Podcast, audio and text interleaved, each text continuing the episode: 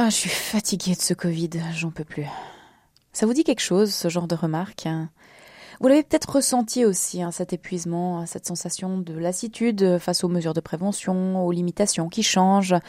Des chercheurs canadiens sont d'ailleurs penchés sur ce phénomène, celui de baisser la garde en quelque sorte lorsqu'on vit une période stressante sur le long terme. Et une expression est apparue dans les médias, dans les entreprises, la fatigue pandémique. Et il me semble qu'on est nombreux à s'y reconnaître. Alors j'ai voulu savoir comment lutter contre cette fatigue pandémique? Le point J, Caroline Stévan, David Bazin et Jessica Vial qui se demande quand même euh, quand tout ça va se terminer. Ce terme-là euh, représente ce niveau d'anxiété qui fait que les gens euh, finissent par être fatigués mentalement, nerveusement parlant, parce qu'ils ont l'impression que ça n'en finira jamais. Alors cette définition de la fatigue pandémique, c'est Claire Lecomte qui la donne. Elle est professeure émérite en psychologie de l'éducation à l'Université de Lille, mais aussi chercheuse en chronobiologie. C'est une discipline scientifique qui étudie l'organisation temporelle des êtres vivants et la manière dont elle peut être régulée ou altérée. Un point que je retiendrai particulièrement de cet entretien avec elle, c'est celui du rôle des termes utilisés pour parler de la pandémie dans le développement de cette fatigue et des comportements de rejet qu'elle peut engendrer. Vous allez voir. Mais d'abord, j'ai voulu savoir d'où venait cette fatigue Covid. Quand on parle de fatigue pandémique, c'est qu'on s'aperçoit qu'il y a un niveau d'anxiété qui est beaucoup trop élevé on sait très bien et depuis très longtemps qu'en psychologie, on doit toujours avoir un certain niveau d'anxiété pour être sûr d'aboutir aux objectifs qu'on s'est donnés. Mais ce niveau d'anxiété, il doit avoir un niveau suffisamment faible pour ne pas nous mettre en difficulté. Hein, c'est ce qu'on appelle la courbe de Yerkes et Dodson hein, qui avait montré que plus on élève le niveau d'anxiété et moins on est à même d'atteindre les objectifs attendus. Et là, je pense qu'on en est à ça. C'est-à-dire que au, au moment du printemps, tout le monde avait ce niveau d'anxiété, on ne doit pas l'attraper, etc. Donc euh, on se lavait les mains, on mettait le masque, euh, on prenait garde de ne pas sortir, etc. Et puis il y a eu un lâcher prise avec le déconfinement. Et à partir du moment où on a vu revenir cette épidémie, là le niveau d'anxiété s'est accru très très fortement chez certaines personnes. Ça se manifeste comment Alors ça se manifeste par le fait que ben, certains finissent par euh, refuser les protocoles qui sont proposés, etc. Ce qui s'est d'ailleurs passé cet été et qui est une des explications du retour de l'épidémie. Certains euh, risquent même de développer des états dépressifs hein, parce que c'est véritablement une fatigue mentale et puis une espèce de ras-le-bol par rapport à tout ce qui se passe, etc.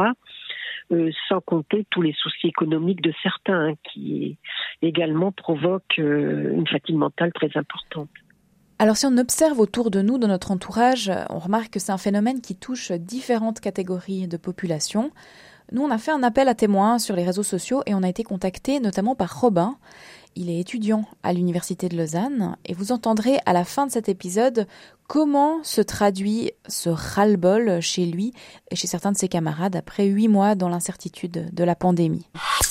Mais Claire Lecomte, est-ce que cette fatigue pandémique peut nous pousser à avoir des comportements, disons, plus euh, drastiques, plus radicaux Par exemple, rejeter les gestes barrières, euh, refuser de porter le masque Ah ben tout à fait. C'est d'ailleurs ce qui s'est quand même produit c'est d'ailleurs la crainte qu'on a avec la fermeture des bars et des restaurants parce qu'on sait que les jeunes euh, se regrouperont euh, dans un logement euh, beaucoup plus exigu et certainement pas avec tous ces gestes-là.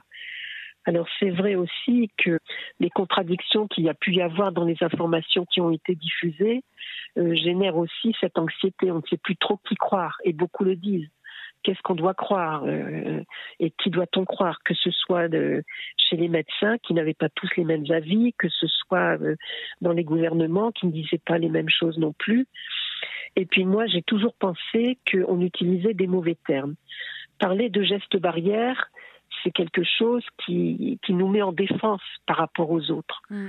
Alors que si on avait parlé de gestes protecteurs, c'est pas du tout la même chose. Les gestes protecteurs, ben, c'est protection pour soi-même, mais protection des autres aussi. Et donc, ne serait-ce que ça, utiliser des termes plus appropriés. Pourquoi parler de distanciation sociale alors que c'est bien de la distanciation physique dont il est question? Puisqu'au contraire, les relations sociales doivent perdurer, qu'elles soient par téléphone, qu'elles soient par échange, etc. Mais on ne doit pas euh, se distancier socialement parce que ça, ça provoque aussi un effet anxiogène pour certains. Et on a bien vu ce qui s'est produit dans les établissements pour personnes âgées quand elles ont eu interdiction d'avoir des visites. Mm. Ça a été dramatique pour elles parce qu'elles se sont senties complètement isolées, complètement euh, débordées par, euh, par ça. Mais Claire Lecomte, alors comment on fait pour euh, lutter contre cette fatigue pandémique? Si on veut baisser ce niveau d'anxiété, on doit s'habituer chaque jour à ne voir que les choses positives. Parce qu'il y a des choses positives. Après tout, le confinement, ça a permis aussi des rapprochements au niveau de certaines familles. Mm. Donc ce sont ces choses positives qu'on doit prendre en considération en essayant d'éviter euh, les choses qui sont perturbantes parce que trop négatives. Et ça, c'est un état d'esprit à acquérir. Essayer véritablement de bénéficier de ces moments-là, se donner aussi des temps à soi. C'est-à-dire qu'on doit dans la journée avoir des pauses régulières qui nous permettent de respirer, qui permettent de se relaxer, qui permettent de se détendre. Ça, chacun le fait comme il le préfère. Ça peut être lire quelque chose qu'on a envie de lire, ou bien euh, regarder euh, quelque chose qui nous fait plaisir, ou bien simplement se prendre un bain dans des bonnes conditions de relaxation, etc. Mais il faut tous les jours qu'on essaye d'avoir ce moment de pause-là qui va nous permettre de se recentrer sur nous-mêmes et de se sentir bien à ce moment-là. J'ai même envie de dire qu'il faudrait que ça devienne presque un rituel. Et puis, il y a aussi à ne pas se gaver d'informations tous azimuts. C'est vraiment chercher l'information qui nous parle vraiment, qui nous permet de savoir où on en est et de savoir ce qu'il est bon de faire pour pouvoir se protéger. C'est vrai qu'avec la pandémie de coronavirus, on a dû s'inventer de nouvelles routines et il y a tout un vocabulaire qui est né de la situation. J'ai par exemple l'autre jour entendu parler de Zoom fatigue ou épuisement par visioconférence, si on veut. La plupart des témoignages qu'on a reçus évoquaient d'ailleurs le travail à distance comme un facteur de stress et de lassitude supplémentaire. C'est le cas de Robin, qui est étudiant à l'UNIL. Son témoignage, il est intéressant parce qu'il nous montre que ce phénomène de fatigue, il n'est pas lié à l'âge. On parle d'un jeune de 26 ans qui devrait être plein de ressources, de dynamisme, et qui là évoque un certain découragement. Puis pour nous expliquer ce qu'il ressent en ce moment, eh ben, il s'est enregistré à la maison. Les étudiants sont eux aussi fatigués, fatigués de cette pandémie, mais surtout fatigués du stress qui est lié aux incertitudes. D'une part, les incertitudes de la vie quotidienne, qui est maintenant ponctuée par les annonces du Conseil d'État, par les conférences de presse du Conseil fédéral, mais aussi par ses répercussions sur la vie estudiantine.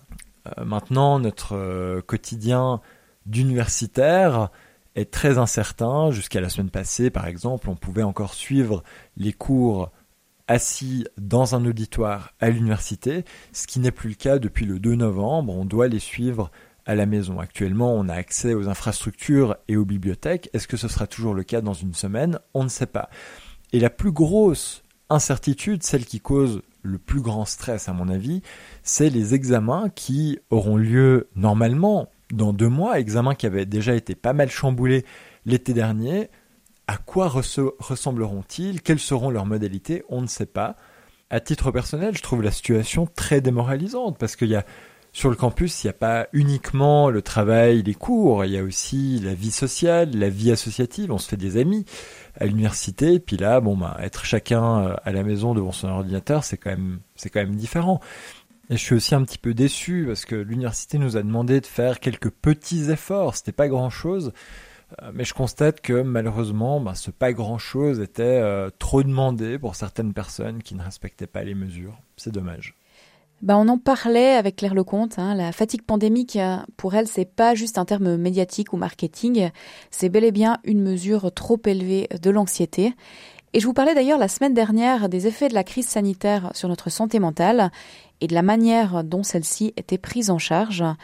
C'est un épisode qui résonne tout à fait avec celui d'aujourd'hui et vous le trouvez sur toutes les plateformes de streaming audio si ça vous intéresse. Nous, on vous dit merci pour votre fidélité et à bientôt. Le point J.